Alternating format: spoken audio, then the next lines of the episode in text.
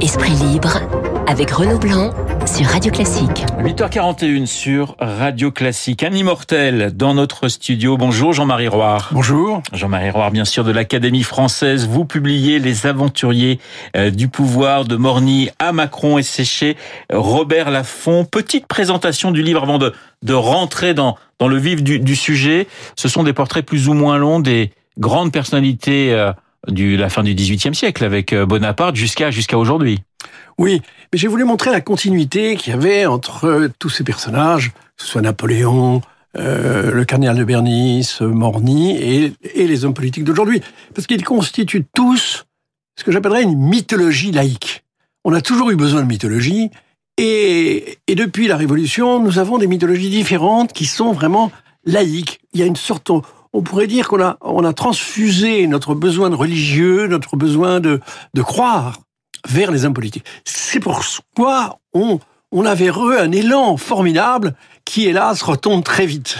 Alors, aventurier, les aventuriers du pouvoir, aventurier, le mot peut être autant exaltant, j'allais dire, que, que, que négatif. Faut le prendre dans quel sens avec vous? Ah, dans les deux sens. Dans les deux sens. dans les deux sens, parce que leur, leur destinée, Bon, je parle même pas de celle de Napoléon, c'est extraordinaire cette destinée. Mais vous prenez celle de, Macron, c'est c'est formidable, ce type qui arrive, qui sort de nulle part et qui subitement enthousiasme tout le monde, arrive au pouvoir, a une chambre, euh, finalement une majorité, ce qui n'était pas évident, et, et qui, en très peu de temps, va bizarrement décevoir. Parce que ça, c'est le mouvement, c'est la diastole et la systole de l'opinion française. On admire, on a besoin de quelqu'un, on a besoin d'un messie, et puis très vite, on a besoin de, de liquider ce Messie. Alors justement, c'est vrai que c'est intéressant ce que vous dites, parce que vous évoquez Napoléon, Bernice, Morny, De Gaulle, Giscard, Mitterrand et Macron, mais finalement ce livre, j'ai l'impression que c'est aussi et avant tout un livre sur les Français. Oui, c'est vrai. En creux, c'est... Euh, ça m'amuse quand je vois euh, Macron qui dit que les Français sont négatifs. Euh, oui. Franchement, il découvre la lune parce que les Français c'est un pays ingouvernable, ingouvernable parce que il est, il plonge dans des contradictions. D'ailleurs, j'avais écrit un livre sur ce thème qui s'appelait le psychodrame français. C'est un pays où vraiment tout est fait pour. C'est un mélange de christianisme, les querelles sont encore des querelles théologiques. La querelle sur le voile, c'est une querelle théologique. C'est vraiment pas le problème essentiel. Il y a bien d'autres problèmes de fond. Mais les Français sont restés des intellect étrangement des intellectuels qui un, un, un peuple d'idées et surtout d'idées contradictoires. La France, l'assise française, qui part de la Révolution, quand Clémenceau dit la révolution, c'est un bloc. Mais c'est quoi ce bloc? C'est des choses très bien, mais il y a aussi des monstruosités. Et c'est aussi quand même un peuple assez versatile, parce qu'on est capable de crier vive Pétain et quelques mois plus tard de crier vive De Gaulle. Mais c'est la versatilité française qui est extraordinaire. Mais je crois que c'est le revers de cette tendance, de cet espoir, ce côté messianique que j'évoquais. Je veux dire, on a, on a tellement besoin, parce que tout dépend de l'État. L'État, c'est à la fois le mystère, l'homme qui l'incarne, le mystère, le rêve, une sorte de... On s'identifie comme un héros de roman, on, on vit avec lui. Moi, personnellement, j'ai vécu mais intensément. Euh, je cite l'épisode de, de Sarkozy à l'Élysée, le soir de sa victoire, où il est seul. Euh, Cécilia l'a abandonné, elle n'a même pas voté. Il est là seul dans l'Élysée désert. C'est un épisode dans un roman, vous ne le croiriez pas. Vous voyez, c'est extraordinaire. Mais c'est vrai que Jean-Marie Roy, dans votre livre, ce qui vous plaît, c'est l'échec finalement. C'est le, le moment où, où ça ne se passe pas comme comme, comme le souhaite finalement l'homme politique. Et, et, vous trouvez beaucoup d'humanité finalement dans, dans les échecs des hommes politiques. Mais c'est l'échec qui crée l'identification. Si on s'est beaucoup identifié à Napoléon, c'est que c'est vraiment un, un homme qui a connu énormément d'échecs. On voit que les succès, ce qu'on garde de la vie, c'est les succès. Mitterrand, mais vous vous rendez compte, qui est un de ceux que j'ai le mieux connu, le, le nombre d'échecs qu'il a eu, et ça l'avait humanisé. Et c'est ça qui était merveilleux dans les conversations avec Mitterrand, c'est qu'on sentait un homme très humain. C'est d'ailleurs très intéressant la façon dont vous le rencontrez euh, presque pour la première fois. Vous êtes dans une petite voiture électrique au, fin fond de la Nièvre. Oui, qui est conduite par Ligier, une voiture complètement, complètement pourrie. À l'avant, il y a François de Grossouf qui a eu une destinée oui. aussi tragique, personnage romanesque. Et, et, je suis à l'arrière avec Mitterrand et on parle lors de Chardonne, des écrivains qu'il aimait, les écrivains de droite surtout. Il avait, c'était assez amusant. On est à la fin des années 70. On est, on est exactement en 60, 78, 78. Ouais. Et, et à ce moment-là, euh, on va vraiment, il m'avait un peu dragué parce qu'il aimait bien les jeunes écrivains. Et, et puis ensuite, il m'invitait régulièrement. J'ai donné un bouffant dans un restaurant avec ses quelques amis. Et on avait le sentiment que ça allait pas marcher, que ça allait échouer, que c'était vraiment n'importe quoi. Et lui-même ne pensait pas gagner en 81. Il pensait gagner en 74, mais en 81, il disait c'était cuit parce que euh, Giscard était un, bon, avait été un bon président et, il avait le pouvoir. Et donc c'était très étrange. Et puis je l'ai revu, il m'a invité à l'Élysée. Enfin, mais vous avez moins aimé lorsqu'il était président. Voilà, il y avait moins de, il y avait plus de distance. Il était dans son rôle peut-être de, de, président. Et vous l'aviez, j'allais dire, préféré quand il était dans l'opposition.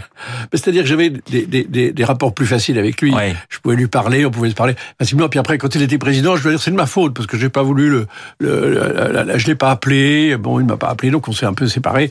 Mais mais mais je garde ces moments vraiment des moments assez intenses de cet homme, de son humanité. Voilà. J'étais pas d'accord avec sa politique, mais euh, enfin ses idées, je trouve pas qu'il ait fait grand chose. Mais c'est l'inverse de Giscard. Voilà, Giscard. J'aimais bien sa pu écrire le roman de l'incompréhension en parlant de Valéry Giscard d'Estaing, parce qu'on se dit bah voilà, Jean-Marie Robert Giscard d'Estaing, ça va coller, et bah pas du tout. Alors c'est bizarre parce que j'ai vraiment beaucoup apprécié sa politique. Je trouve que euh, une réforme comme celle de l'avortement, c'est vraiment formidable, étant donné d'où il venait. Enfin, vraiment, c'est très courageux. Et sa politique, toutes ses réformes, ça, ça a été très courageux, d'autant plus que c'était dans une période où il avait une opposition intérieure avec euh, avec Chirac. Mais le problème, c'est l'homme. Le problème, c'est l'homme qui est difficile. Vous savez, il y avait un mot que je cite de, de Jean d'Ormesson. Euh, au moment où il, où il a perdu, il a dit il a fait battre nos idées sur sa personne. Ouais. Et c'est vrai que la personne est difficile et mes relations avec lui sont très compliquées, d'autant plus que ça s'est aggravé quand je l'ai reçu à l'Académie française. Vous savez, j'avais une petite phrase qui n'était pas très gentille en parlant de son roman, mais c'était c'est quand même périphérique, son roman pour un chef d'État. J'avais dit, c'est la rencontre de Bécassine et de la comtesse de Ségur. Oui, c'est pas franchement non plus. Pas, oui. mais enfin, c'est joli, mais, mais, on peut comprendre que ça soit mal pris. Il a très mal pris, parce que c'est un homme justement qui n'a pas cette distance étrange. Les hommes politiques sont quand même là, surtout en France, pour recevoir des coups. Enfin, ils doivent s'y habituer. D'ailleurs, les autres s'y sont très bien habitués. Euh, Nicolas Sarkozy ou, ou même Mitterrand. Et lui ne s'y habitue pas. Il a ce côté monarchique euh, c'est euh, vraiment, on a l'impression que quand on l'attaque, c'est une irrévérence insupportable. Vous faites d'ailleurs un, on peut dire un espèce de, parallèle entre Emmanuel Macron et Valéry Giscard d'Estaing. Il, il y, a, des points communs. Il y a des points communs. Je crois que l'un et l'autre sont des mystiques de l'intelligence. Et ça, c'est très dangereux. C'est très dangereux en politique parce que euh, c'est pas tout ne dépend pas de l'intelligence. Vous savez, euh, euh, euh Barès disait l'intelligence c'est une petite chose à la surface de nous-mêmes. Mais c'est vrai, en politique, on est en plein dans l'irrationnel. Et, et je crois que l'un et l'autre ont cru que l'intelligence pouvait tout mépriser, maîtriser. Et en politique, c'est vraiment, il y a des éléments, on est étonné que ce type tellement intelligent n'ait pas compris l'importance de la bagnole pour les Français, n'ait pas compris à quel point leur situation était précaire, à quel point ils étaient, c'est effroyable comme la, situation des, des, gens dans le, en province. Vous êtes euh, très dur sur le sur le grand débat. Vous dites c'est Louis XVI se coiffant du bonnet révolutionnaire.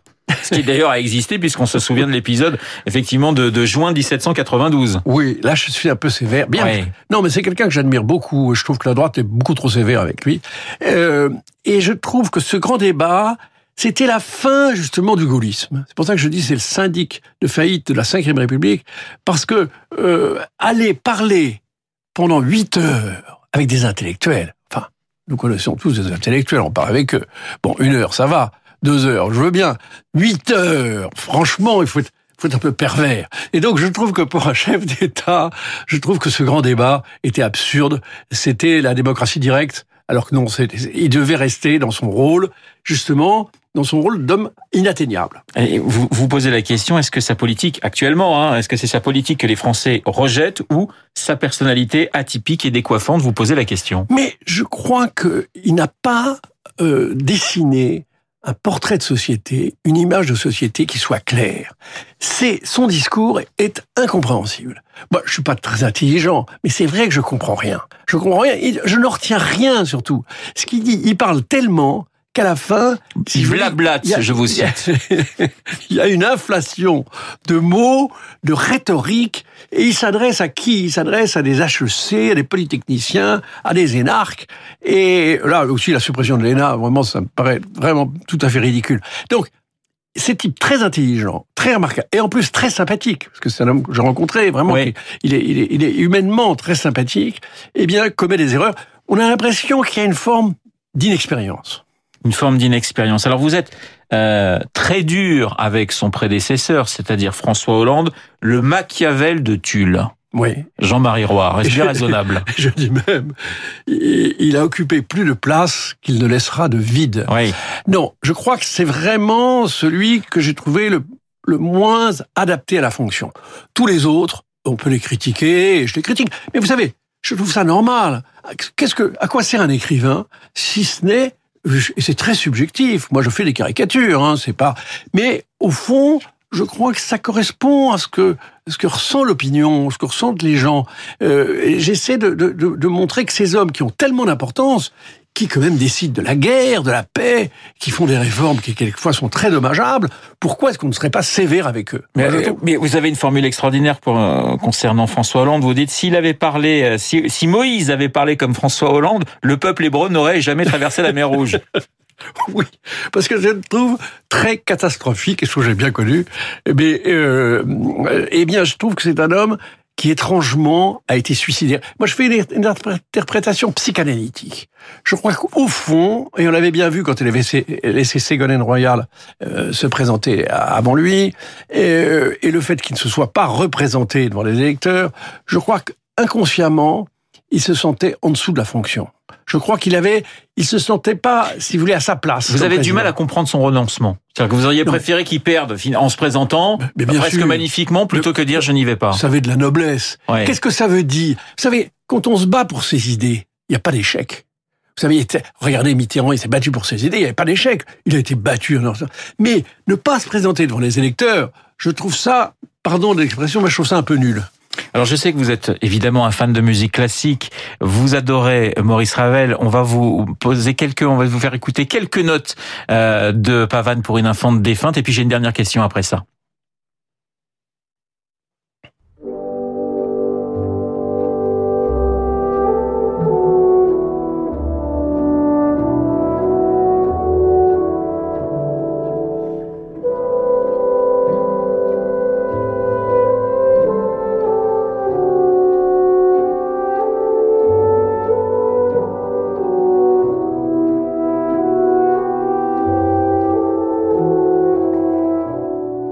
Maurice Ravel. Évidemment, on, retrouve souvent d'ailleurs Maurice Ravel dans, dans, vos romans.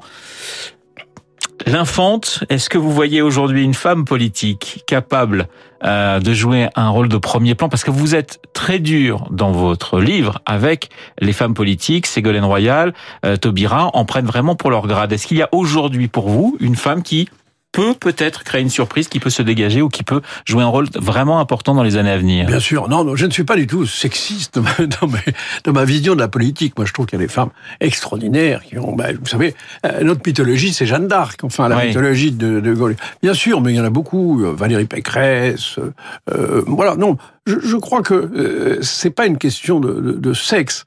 Je crois que ce qui manque, c'est un enracinement des hommes politiques dans une culture. Ce qui me frappe, c'est que ils sont euh, décevants parce qu'il n'y a rien derrière leur projet. On trouve quelque chose de vide. C'est ça la différence, vous voyez, avec des gens comme De Gaulle ou Mitterrand, ou, les grands que je cite, comme bah, Napoléon. C'est-à-dire qu'il y avait, c'était des gens qui arrivaient avec une culture, et cette culture, c'était un dialogue, la société se retrouver en eux à travers justement la littérature, la culture. Aujourd'hui, on a l'impression qu'il y a un vide culturel effrayant chez les hommes politiques. Jean-Marie Roy, et ça sera ma dernière question. Euh, on parle beaucoup de, de comparaison avec euh, les années 30 aujourd'hui en disant 2019, les années 2019-2020 ressemblent finalement à ce qu'on a connu avant la Seconde Guerre mondiale. Vous êtes d'accord avec cette comparaison? Non, je crois que c'est très différent. Il faut voir l'instabilité politique des années 30, il faut voir à quel point on était dans la menace de la guerre, à quel point on était tellement proche de la guerre de 14. Le pacifisme des années 30 s'explique. Et puis les combats des années 30 sont très différents. Non, je pense que nous sommes euh, dans une période très difficile, d'une période euh, qui, qui montre que euh, c'est l'aboutissement de toutes les lâchetés. C'est l'aboutissement de toutes les lâchetés. Quand vous voyez que le bac, on le donne, moi qui ai tellement de mal à le voir. Bon, mais le bac que j'ai passé, il était très difficile. Et il y avait 50% de reçus. Maintenant, quand vous avez 90% de reçus, mais ça, c'est la lâcheté des politiques. C'est évident que ça pose des problèmes dans l'université et qu'on a, on a, si vous voulez, l'ensemble des lâchetés des politiques, maintenant, arrive dans une impasse. Et je suis très inquiet de cette impasse. Merci beaucoup Jean-Marie Roire d'avoir été ce matin dans le studio de Radio Classique. Jean-Marie Roire de l'Académie française Les Aventuriers euh, du pouvoir et c'est édité par Robert Laffont Collection Bouquin. Merci encore d'avoir accepté mon invitation. Il est 8h57 sur Radio Classique dans un instant l'essentiel de l'actualité, la météo et juste après 9h, Franck Ferrand.